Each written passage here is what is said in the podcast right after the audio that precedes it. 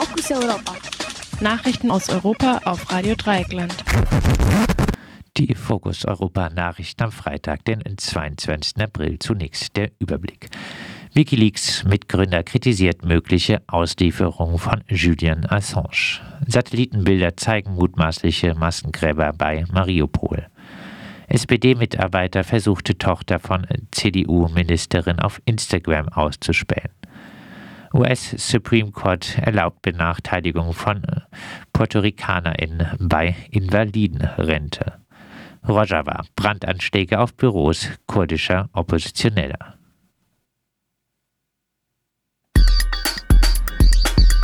Wikileaks Mitgründer kritisiert mögliche Auslieferung von Julian Assange. Ein Mitgründer der Enthüllungsplattform Wikileaks kritisierte die Zulassung der Auslieferung des Wikileaks-Gründers Julian Assange an die USA. Gegenüber dem Redaktionsnetzwerk Deutschland sagte Daniel Domscheit, dass er nicht sehe, wie Julian Assange ein gerechtes Verfahren in den USA haben sollte. Die letzten Jahre seien für Assange Strafe genug gewesen.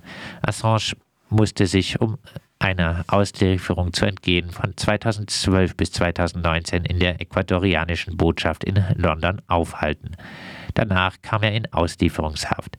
Sein Freiheitsentzug dauert demnach schon zehn Jahre. Seine Auslieferung steht mittlerweile im Belieben der konservativen britischen Innenministerin Britty Patel. In den USA drohen ihm bis zu 175 Jahre Haft. Mit der Plattform Wikileaks gelang es Assange, Kriegsverbrechen und Korruption des US-Militärs und von Firmen während des Kriegs im Irak und in Afghanistan aufzudecken. Es gibt aber auch Kritik an Assange. So soll er durch einseitige Auswahl von Veröffentlichungen Donald Trump im Wahlkampf gegen Hillary Clinton unterstützt haben. Schon damals soll er einem Sohn von Trump vorgeschlagen haben, sein Vater solle ein negatives Wahlergebnis einfach nicht anerkennen. Selbiges tat der Vater dann bei den Wahlen vier Jahre später. Allerdings stehen diese Vorwürfe nicht im Zentrum der Anklage, die Assange in den USA erwarten würde.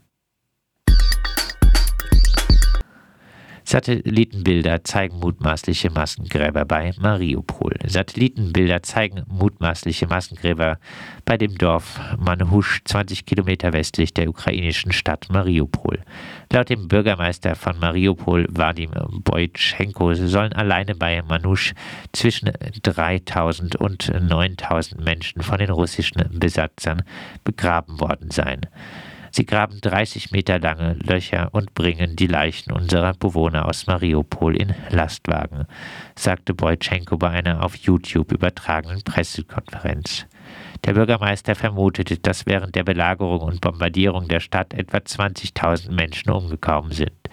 Noch immer sollen sich über 100.000 Menschen in der stark zerstörten äh, Stadt Mariupol aufhalten. In einem großen Stahlwerk auf dem Stadtgebiet haben sich die Reste verschiedener ukrainischer Einheiten verschanzt und werden belagert. Auch zivile BewohnerInnen von Mariupol sollen sich in das Stahlwerk geflüchtet haben. Laut BBC befinden sich auch hunderte Verwunde in dem Stahlwerk und Tote liegen dort unter den Trümmern. Die russische Luftwaffe hatte das Werk unter anderem mit speziellen Bomben zur Zerstörung unterirdischer Bunker angegriffen. Der größte Teil der Stadt ist mittlerweile unter der Kontrolle russischer Soldaten und prorussischer Separatisten.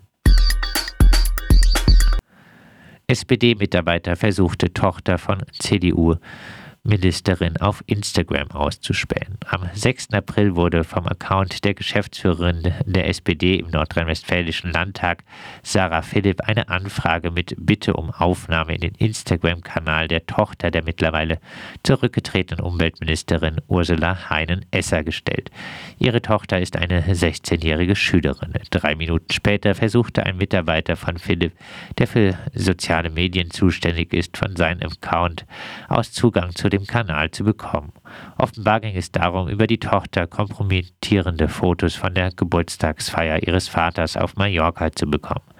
Die Geburtstagsfeier, an der auch ihre Mutter einen Tag nach der Flutkatastrophe im Juli 2021 teilnahm, war schließlich der Grund für den Rücktritt von Ursula Heinen-Esser. Philipp sagte, sie habe von den Versuchen ihres Mitarbeiters nichts gewusst. Laut dem Kölner Stadtanzeiger sind die Versuche durch Screenshots belegt. US Supreme Court erlaubt Benachteiligung von Puerto Ricanern bei der Invalidenrente. Mit acht zu einer Stimme hat das oberste Gericht der USA dem Kongress erlaubt, BewohnerInnen von Puerto Rico und andere Außengebiete der USA von einer Invalidenrente aus Bundesmitteln auszunehmen. Auf die Rente haben alle anderen US-Bürgerinnen über 65 Jahre einen Anspruch, wenn sie blind oder in anderer Weise behindert sind. Der Richter Brett Kavanaugh begründete die Ungleichbehandlung der Puerto RicanerInnen damit, dass sie keine Bundessteuer bezahlen würden. Das ist allerdings etwas vereinfacht, denn die drei Millionen BewohnerInnen der Inselgruppe in der Karibik bezahlen Steuern genauso wie alle anderen US-BürgerInnen. Nur ein Teil davon wird nicht nach Washington überwiesen, sondern regional ausgegeben. Andererseits haben Puerto RicanerInnen kein Wahlrecht in den USA, es sei denn, sie ziehen in einen der 50 Bundesstaaten. Geklagt hatte Joyce Luis Valero Madero. Er wurde auf Puerto Rico geboren, zog dann nach New York. Schließlich erlitt er einen Schlaganfall und erhielt das Recht auf eine Invalidenrente. Ein Jahr später kehrte er nach Puerto Rico zurück. Als dies bemerkt wurde, wurde ihm die Rente gestrichen und er sollte 28.000 Dollar zurückzahlen. Die einzige Gegenstimme gegen das Urteil kam von der Richterin Sonja Sotomayor, deren Eltern aus Puerto Rico stammen. Sotomayor argumentierte, dass die Menschen in Puerto Rico ohne Wahlrecht keine Möglichkeit hätten, Einfluss zu nehmen, wenn sie der Kongress ungerecht behandle. Der auf Entscheidung des Supreme Court spezialisierte Jurist Steve Vladek hob an der Entscheidung hervor, dass der Supreme Court ausdrücklich festgestellt habe, dass der Kongress eine Benachteiligung Benachteiligung von Puerto Ricanern bei Wohlfahrtsleistungen nicht begründen müsse. Das, obwohl die entsprechenden Programme zum Teil auch mit Steuern bezahlt würden, die auch in den Außenterritorien der USA erhoben würden. Ein Anwalt von Valero Madero sagte, die Puerto RicanerInnen würden aus rassistischen Gründen diskriminiert. US-Präsident Biden hat den Kongress aufgefordert, die Gesetzgebung zugunsten der Puerto RicanerInnen zu ändern. Allerdings hatte seine Regierung zunächst die Ungleichbehandlung gerechtfertigt. Rojava Brandanschläge auf Büros kurdischer Oppositioneller. Laut dem nordirakischen Fernsehen Rudaf hat ein Vertreter des kurdischen Nationalkongresses Mitglieder der Jugendorganisation der Partei der Demokratischen Union beschuldigt, Büros oppositioneller kurdischer Parteien in Nordsyrien mit Molotow-Cocktails angegriffen zu haben. Betroffen sind demnach die Städte Kobane, Derik und Hasege. Alle Orte liegen in dem von Kurden seit einigen Jahren Rojava genannten Gebiet in Nordsyrien, das von der PJD dominiert wird. Viele kurdische Oppositionsparteien waren in Rojava zeitweise verboten und darunter auch der Dachverband ENKS. Ruda sieht in den Anschlägen eine Reaktion auf die türkische Offensive gegen die PKK im Nordirak. Die PED steht der PKK und ihren Gefangenenführer Abdullah Öcalan nahe. Der türkische Präsident Erdogan hatte der kurdischen Regionalregierung für ihre Unterstützung bei der Offensive gedankt. Die kurdische Regionalregierung in Erbil bestreitet ihre Verwicklung in die Offensive und verurteilte das türkische Vorgehen.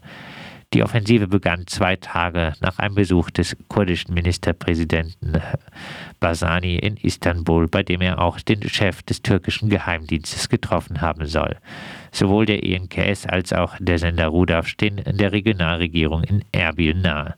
Der Präsident der Regionalregierung Masud Basani und seine Demokratische Partei Kurdistans haben auch früher gelegentlich mit der Türkei zusammengearbeitet. Der Ministerpräsident Masrour Barzani ist sein Sohn.